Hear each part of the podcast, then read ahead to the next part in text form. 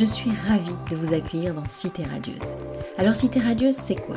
Une rencontre, une conversation avec des personnes venant d'horizons très divers, mais qui ont en commun de faire rayonner une ville, Marseille.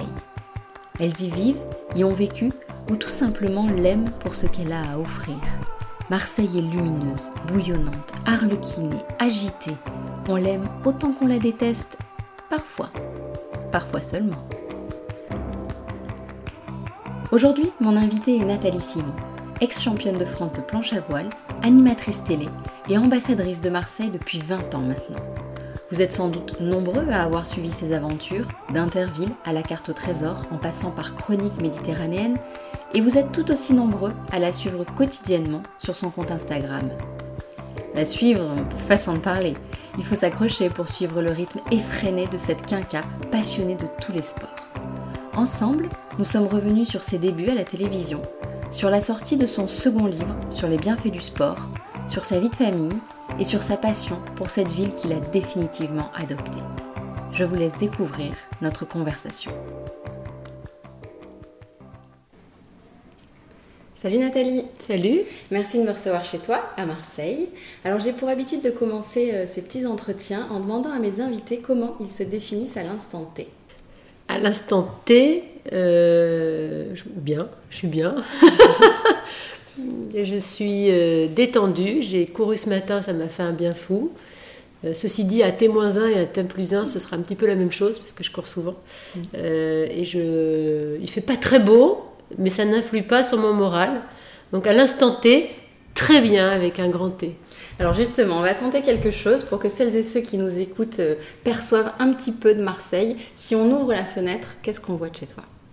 Euh, Si on se met dans ma chambre, on voit la colline de Marseille vert, avec euh, souvent les nuages qui restent accrochés à la colline avec ce, nuancier de couleurs. Alors aujourd'hui c'est tout gris, mais ce nuancier de couleurs entre bleu et, gris des nuages et, cette roche minérale, cette couleur qui caractérise si bien Marseille quand on y arrive par avion par exemple.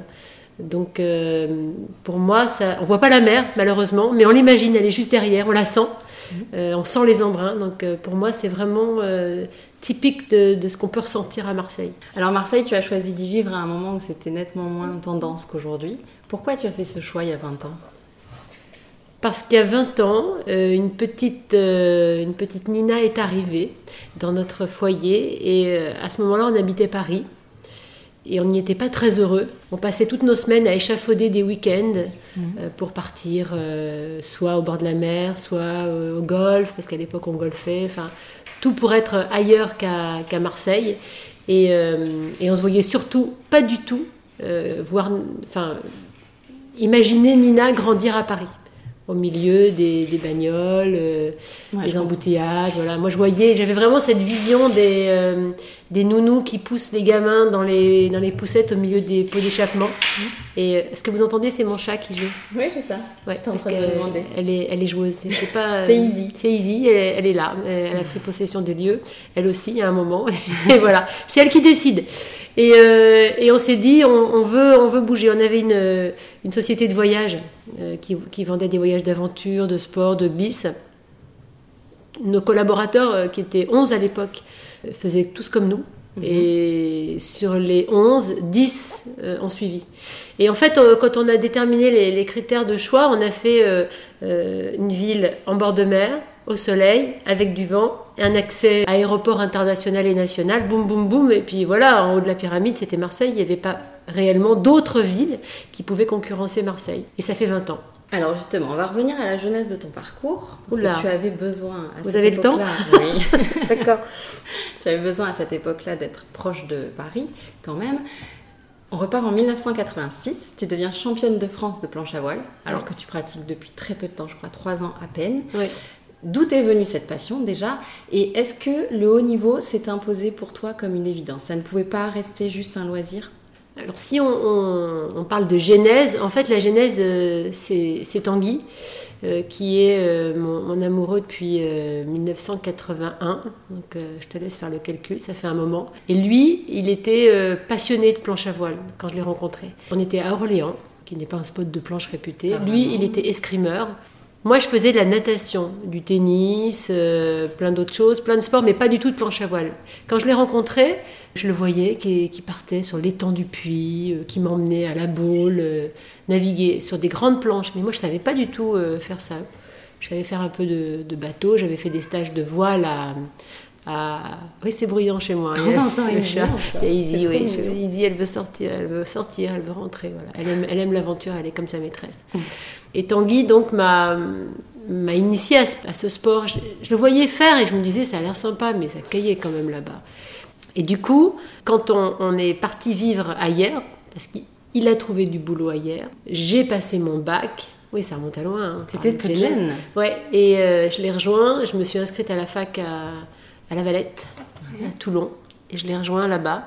Et là, j'ai découvert la planche. Ça, c'est 83. Je me suis mise à naviguer beaucoup, parce que quand on est étudiant, on a le temps. Euh, et, en 86, championne de France. Ce qui est rigolo, c'est qu'on a été tous les deux qualifiés pour les championnats de France. Donc, on parle de funboard. Hein, parce qu'en planche à voile, il y a plusieurs catégories de planches. Et là, c'était la planche euh, qui permet d'aller dans les vagues, la planche courte, etc. Que j'ai appris directement. Et on part tous les deux à Crozon-Morgat en Bretagne. Et sur la route, les planches, la barre, les barres de toit s'envolent. Et là, mais c'est rigolo, j'en parle parce que c'est une anecdote, élément fondateur quand même de notre histoire. Là, les, toutes les planches de Tanguy qui étaient sur la gauche partent sur la route, toutes les miennes qui étaient sur la droite partent dans un champ. Toutes celles qui sont sur la route sont massacrées par des camions. Celles de Tanguy. Toutes celles qui partent dans un champ, on arrive à les sauver. Il était minuit, il n'y avait pas de portable, voilà, c'était terrible. Et donc lui, il n'avait pas vraiment de planche, donc ça a été compliqué. pour lui. Et moi, je gagne. Et là, Tanguy me dit euh, Bon, bah, t'as gagné. Euh, on n'était pas nombreuses non plus, il hein, ne faut pas exagérer, c'était le début de la planche. Euh, mais bon, voilà, je gagne. Et il me dit Voilà, maintenant, il faut que tu partes en Coupe du Monde. Je lui dis En Coupe du Monde, mais tu m'as vu Si, si, si, maintenant, Coupe du Monde, donc t'as eu ton Doug, donc tu peux faire un break. Je pars au salon nautique en 86, donc avec mon petit book sous, le bras, mon book euh, composé essentiellement des articles de presse de Var Matin que j'avais, puisque j'étais hiéroise, d'adoption déjà. Mm. En fait, je suis une fille adoptée euh, par les villes. et, euh, et là, je trouve un budget pour partir en Coupe du Monde. Et du coup, voilà, c'est tout, tout part de là. Mais au départ, tu me demandais si j'étais compétitrice, mais pas vraiment en fait. C'est Tanguy un peu qui t'a boosté, qui t'a donné Tanguy un peu. Tanguy, c'est un compétiteur. Tout se joue, tout se gagne, on fait compète pour tout, quoi. Qui se lève pour aller fermer la porte, ça se tire à la courte paille. Et moi, j'aime le sport pour le sport. Toujours été sportive. Euh, dans ma famille, on est sportif. Je suivais mon père partout. Mais j'aime ça euh, parce que j'adore me dépenser. au départ, je suis pas compétitrice. Ça m'a manqué d'ailleurs, je pense. Et voilà, et c'est Tanguy en fait, le compétiteur de la famille, lui qui m'a qui m'a fait devenir compétitrice. Parce qu'une fois que tu es euh, en, compétition, une fois que tu es sur l'eau, ou euh, quand je suis partie en Coupe du Monde, là tu le deviens quand même. Bien sûr. Mm. Donc une carrière que tu poursuis jusqu'en 95. Ouais. Parallèlement, il y a les débuts à la télé. Il y a toujours du parallèlement avec moi. Finalement, c'est moi qui ai initié lui en même temps. c'est ça, bien avant Macron. Bon, parce que tu parles, il n'était pas né. Du coup, j'ai dû commencer à amorcer ce virage. C'est pas un, virage puisque c'est parallèle. Donc, début des années 90, tu attaques la télé. Exactement. En 91, un garçon que les Marseillais connaissent bien, Jean-Claude Dacier, était le patron des sports de TF1. TF1 avait un partenariat avec Peter Stuyvesant Travel, qui était mon sponsor et qui était un des sponsors majeurs de la Coupe du Monde. Je parle de avant loi 20 puisque évidemment, le Travel c'était un petit peu un, un alibi, et Peter Stuyvesant et des cigarettes. Et à la loi E20, tout ça s'est arrêté. Mais là, on avait ce partenariat. Et du coup, on avait quand même le focus sur la planche à voile et on avait euh, une, belle euh, émission avec Minuit Sport qui, euh, quand on avait une Coupe du Monde parrainée par Peter Stuyvesant Travel, nous mettait en avant. Et les membres du team comme moi, encore plus. Et là, Dacier, il me dit, mais c'est génial Comme il parle Jean-Claude, ben, mais t'es une fille, euh, t'es sportive, t'es jolie, tu parles bien. Ça avait l'air de l'étonner. il me dit, bah ouais, tu devrais faire de la télé. Ce qui est rigolo, c'est qu'il me dit ça. Je, me, je, pourrais me dire, mais en fait, c'est dingue, j'ai jamais pensé. Oui, j'ai quand même, j'avais quand même une, une, une, appétence pour ça. Parce que pour mes 10 ans, on m'a offert une radiocassette euh, enregistrable euh, stéréo, que, parce que bon, aujourd'hui, les gamins, ils peuvent pas comprendre, mais euh, à l'époque, euh, on pouvait pas manipuler les cassettes, tout changer. Et là, j'avais ce truc-là qui était génial. Et avec ma sœur, on faisait des programmes télé, ah du podcast en fait. on faisait du podcast. Alors on faisait les pubs, tam tam tam tam. C'était la pub de France 2. T'es trop jeune, tu connais pas. Mais voilà, on faisait des toutes les pubs, des chansons, des films avec les chiens, les trucs. Donc le Jean-Claude, il me propose ça. Et du coup, entre, 95, entre 91 et 95, en parallèle mais pointillé, j'ai fait de la télé quand j'étais là et euh, toujours la Coupe du Monde. J'étais à, l'époque repartie sur Paris et du coup, j'étais quand même au cœur du système de la télé un petit peu moins du système de la planche. Donc justement, ça prend le dessus. Je rappelle que tu as travaillé avec Patrick Chen, Jean-Pierre Foucault, Fabrice Olivier Chabaudot, Thierry Roland, Philippe Candeloro, Nelson Manfort et j'en passe. Alors quel souvenir tu gardes de la télé des années 90 dont je suis très nostalgique. C'est vrai euh, Mariti et Gilbert Carpentier, c'était avant. Hein. C'était 70-80. Euh, c'était sympa, c'était euh, c'était un moment... Attention, moi je suis pas quelqu'un de nostalgique du tout, et je me dis toujours que les meilleures années, c'est ce qui va arriver. Mais ce qui était sympa, c'était que comme il n'y avait pas cette concurrence un peu farouche entre toutes les chaînes et le net aujourd'hui, finalement, quand les gens mettaient la une, ils mettaient la une. Ils avaient un, deux, trois, basta, quoi. 6, 5. Euh, mais euh, la 6 et la 5 étaient extrêmement segmentées. Euh, voilà, c'était les, jeunes qui allaient. Et avec des programmes comme Interville ou La carte au trésor, ou même quand j'ai fait cette sacrée soirée, c'était du direct. Donc déjà, moi j'adore le direct. Et ça se fait beaucoup moins maintenant. Il peut tout arriver en direct. On a le droit de se savonner. Mais on doit être bon. T'aimes les gens, tu les aimes en vrai en direct. Sinon, il faut du montage, etc. Ça, c'était vraiment une des caractéristiques de cette télé des années 90. Quand je suis arrivée pour la première fois sur Sacrée Soirée, au départ, c'était une invitation parce que je, faisais Bercy et il m'avait invité pour faire la promo. Et là, c'était en direct, je précise. Et là, euh, Jean-Pierre me dit, Jean-Pierre Foucault me dit Alors, Nathalie, il paraît que vous aimez bien raconter des histoires drôles. mais je me, souviens, comme si c'était hier, je, me dis, mais pourquoi est-ce qu'il me parle de ça? J'ai aucune histoire dans la tête, qu'est-ce que je vais raconter?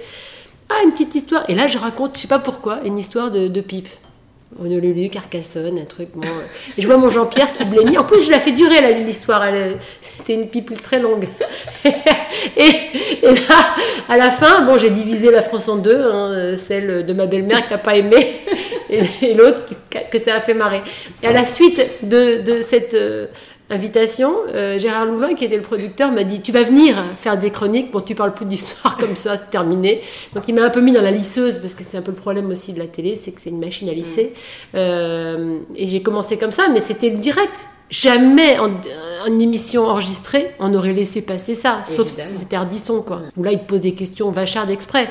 Interville, il se passait pareil, des trucs. Mm. Euh, voilà. La carte au trésor, c'était différent, mais c'était une émission d'aventure et ça, ça m'a, c'est une, émission qui m'a, qui m'a beaucoup plu. Mais voilà, je crois que les années 90, la grande caractéristique, c'est qu'on faisait de grandes émissions en direct. Alors aujourd'hui, tu animes Chronique méditerranéenne sur euh, France 3 euh, Provençal Côte d'Azur. Un gros rythme, je crois, les enregistrements, etc. Comment s'organisent tes semaines? Comment tu arrives à tout concilier? il n'y a pas de semaine type, parce que ça dépend des, phases. D'abord, euh, j'ai beaucoup de plaisir euh, à incarner ce, magazine, parce que c'est plus un magazine qu'une émission de découverte. Euh, j'avais déjà animé un magazine un peu similaire qui s'appelait C'est mieux dehors il y a 10 ans, mais dans lequel j'étais moins investie. Là, vraiment, je prends beaucoup de plaisir à le faire, à découvrir euh, la région à travers les gens euh, qui la vivent, qui la font, qui, la, mhm. qui la vibrent en quelque sorte, si on peut le dire comme ça. Euh, alors c'est un rythme très très intense au moment où il fait beau parce que c'est plus sympa d'avoir des images de beau temps que du ciel gris. Donc entre juin, juillet ou mai, juin, juillet, septembre, là c'est toutes les semaines, 4 jours ou 5 jours par semaine. Ce qui me laisse quand même beaucoup de temps dans les moments où il fait moins beau mhm. pour aller faire mon sport, mes voyages et tout ce que j'aime. Donc j'ai toujours euh, privilégié, je dirais, une forme d'harmonie dans ma vie, d'équilibre. Quand je travaillais euh, beaucoup à Paris, j'allais à Paris, je revenais ici, ou quand je tournais euh, des cartes au trésor, je partais, je revenais. J'ai toujours aimé partir et revenir. Ce qui est difficile à concilier avec une vie de famille, ce qui nécessite d'avoir un conjoint bah, qui, est bienveillant et qui comprend. Euh, mais Tanguy, euh, il a toujours euh, compris mon, besoin de bouger, il, le sait. Ce qui est plus compliqué, c'est pour ma fille qui, je pense, elle, quand elle était petite, a souffert de ça, de ce côté. Elle me, se mettait en travers de la porte et elle me disait Ne pars pas, dis-leur que t'es malade. Et je, lui disais Mais c'est pas possible, Mina, je peux pas faire ça. Je crois qu'elle en a souffert. Mais l'harmonie, c'est ça, c'est d'arriver à, faire en sorte que les deux sphères soient à peu près équilibrées. Elles ne le sont pas dans la. Euh, quand, quand tu fais euh, mai, juin, juillet, tu te dis Nathalie fait que travailler. Mais en fait, euh, si tu regardes janvier, décembre, janvier, février, tu te dis mais Nathalie, elle passe son temps en vacances. si tu mixes les deux, mais finalement, je suis comme tout le monde. Voilà. Nina, c'est une jeune femme maintenant, elle a 20 ans. Elle a compris. Elle comprend aujourd'hui, elle t'en parle de ça? Ah oui, oui, elle m'en parle. Non, je sais pas. Je pense qu'elle m'en veut un peu quand même. Elle, c'est pas qu'elle m'en veut, c'est que elle aurait aimé petite avoir une maman dans la norme. Mm. Les enfants, ils aiment pas euh, être différents. Mm. Qu'est-ce qui te plaît dans cette émission? C'est d'aller à la rencontre des gens? C'est l'humain? Il y a plusieurs choses qui me plaisent. C'est euh, de choisir euh, avec la production, ou les productions, parce qu'il y, a deux types d'émissions, et avec France 3, les angles, les invités, de, décider moi de ce que je vais dire, d'être vraiment investi. C'est-à-dire que c'est quand même, j'incarne cette émission, donc il faut qu'elle me ressemble un petit peu, sinon ça n'a pas de sens. Et ça, c'est euh, hyper agréable. Euh, alors d'aucuns me diront oui mais c'est une émission régionale. Je dis mais moi je préfère être euh, m'éclater sur une émission régionale plutôt que faire la potiche sur une émission nationale. En plus cette émission elle est rediffusée au national toutes les semaines et je trouve que c'est une émission de qualité. Voilà j'en suis très fière et je suis très heureuse de, de l'incarner et de bosser avec France 3 Provence-Alpes-Côte d'Azur. Alors en télé, tu des envies particulières, tu as des concepts que tu aimerais animer ou proposer? Bon, alors ça, c'est la question euh, à 10 000, mais euh, oui, je me dis toujours que les, émissions que font les autres, euh, ils le font très bien, donc je ne vais pas aller me imaginer à leur place. Aujourd'hui, franchement, je m'éclate hein, à faire cette émission. Peut-être par le futur, j'irai vers les documentaires, parce qu'il y a pas mal de sujets qui m'intéressent sur les bienfaits du sport, sur les sportifs et euh, euh, leur vie si particulière, sur... Enfin, je ne vais pas tout te dire, sinon... Ça, voilà. Mais à la limite, je pourrais même te le dire parce que j'ai pour habitude de dire que les, les, idées, elles appartiennent à ceux qui les réalisent. Ça ne sert à rien de dire « Ah, ça J'y avais pensé. Bah, si tu avais pensé, il fallait le faire. Voilà.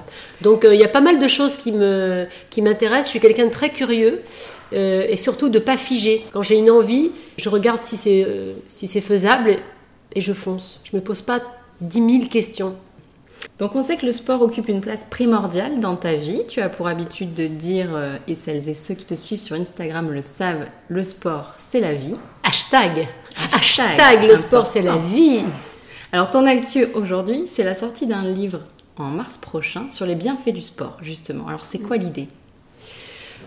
Ben, L'idée, c'est euh, c'est que ça fait un bon moment que quand je croise des gens dans la rue, ou des copines, ou des copains d'ailleurs, euh, beaucoup me, me, posent des questions, me demandent des, me demandent des conseils sur euh, ce qu'ils ont envie de faire, comment je fais pour euh, être en forme, mais, comment faites-vous pour être si positive, mais comment nanana, et oh mon Dieu, mais vous bougez pas Ben si, si, justement, je fais que ça, bouger.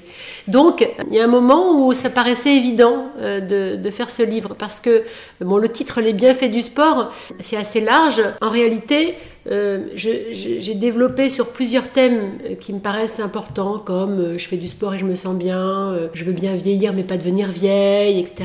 Ou plein d'autres sujets comme ça, évidemment autour du way of life, hein, qui, est, ma vie.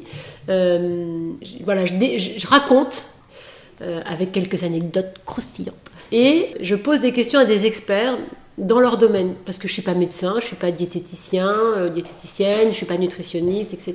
Mais je me rends compte que quand je les interviewe, euh, ça rejoint exactement mon propos. Et ensuite, il y a une partie et vous? Bah, et toi, si tu, si tu décides de, de, te lancer dans un, un challenge sportif, qu'est-ce que ça va t'apporter? Comment t'y prendre? Euh, Voilà, quelques conseils comme ça.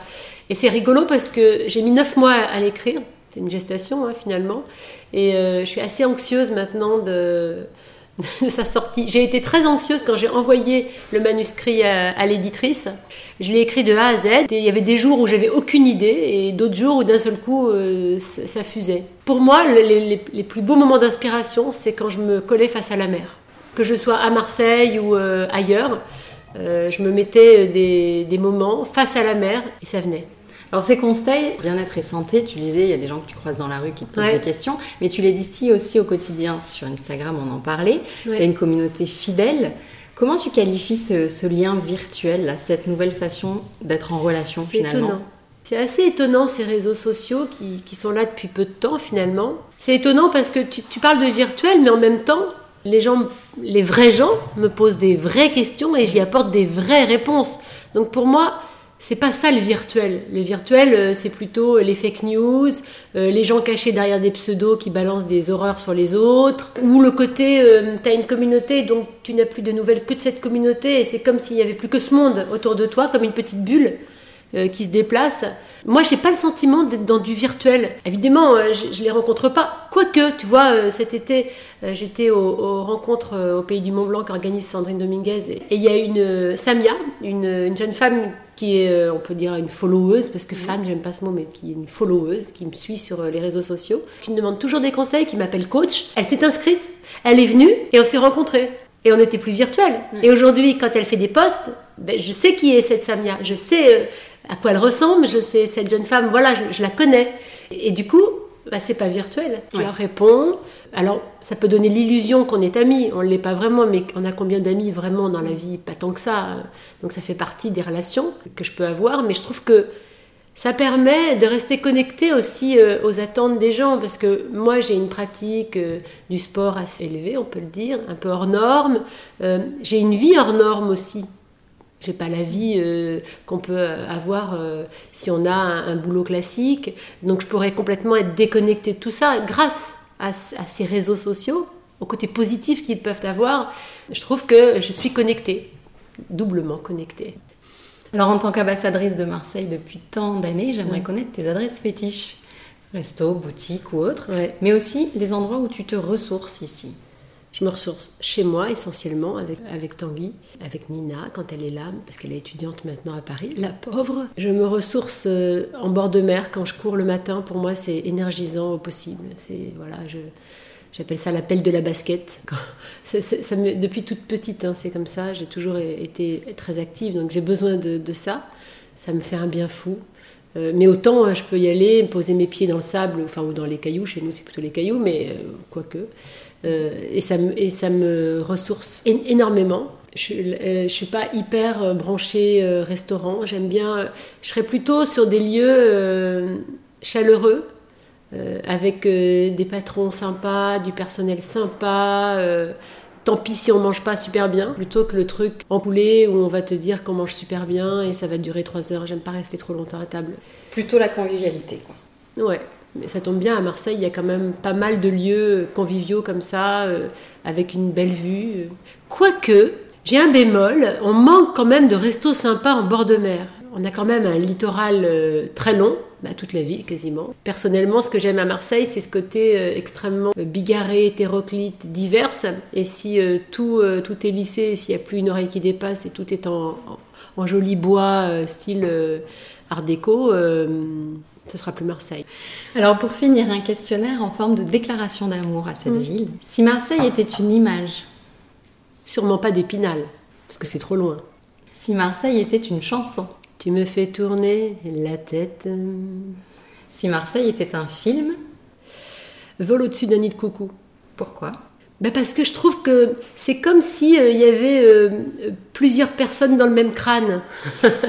c'est pas de la schizophrénie, mais à Marseille, il y a tellement de, de mondes différents et parfois antagonistes dans la même ville que ça me fait penser à ça. On devient un peu dingue. D'ailleurs, ça rejoint la chanson. Ton expression marseillaise favorite Bah, j'ai un problème, c'est que j'en ai pas adopté vraiment. J'aimerais bien dire fada va, mais voilà. euh, j'ai fait rigoler des copains en disant euh, cette question de taraude, ils voyaient pas ce que ça voulait dire. Euh, alors j'aime bien le on va promener. J'aime bien ça. Oui, je suis pas, je ne jure pas, ou alors je dis oh putain, mais bon putain, tout le monde le dit, c'est pas marseillais. Si je dis oh putain con, oui, mais je le dirai pas. J'ai pas pris d'accent, donc l'expression sans l'accent, ça a aucun intérêt. C'est pas faux, bah écoute, merci Nathalie. De rien. tu vois quand tu veux. Ouais, c'est ça. Merci beaucoup, à bientôt. Merci Caro. Salut.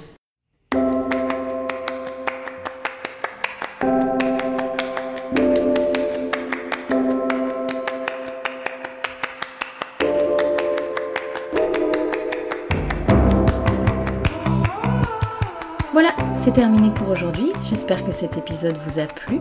N'hésitez pas à me faire vos feedbacks et à laisser des commentaires. Abonnez-vous sur iTunes ou SoundCloud pour ne rater aucun des prochains épisodes. À la prochaine fois. Salut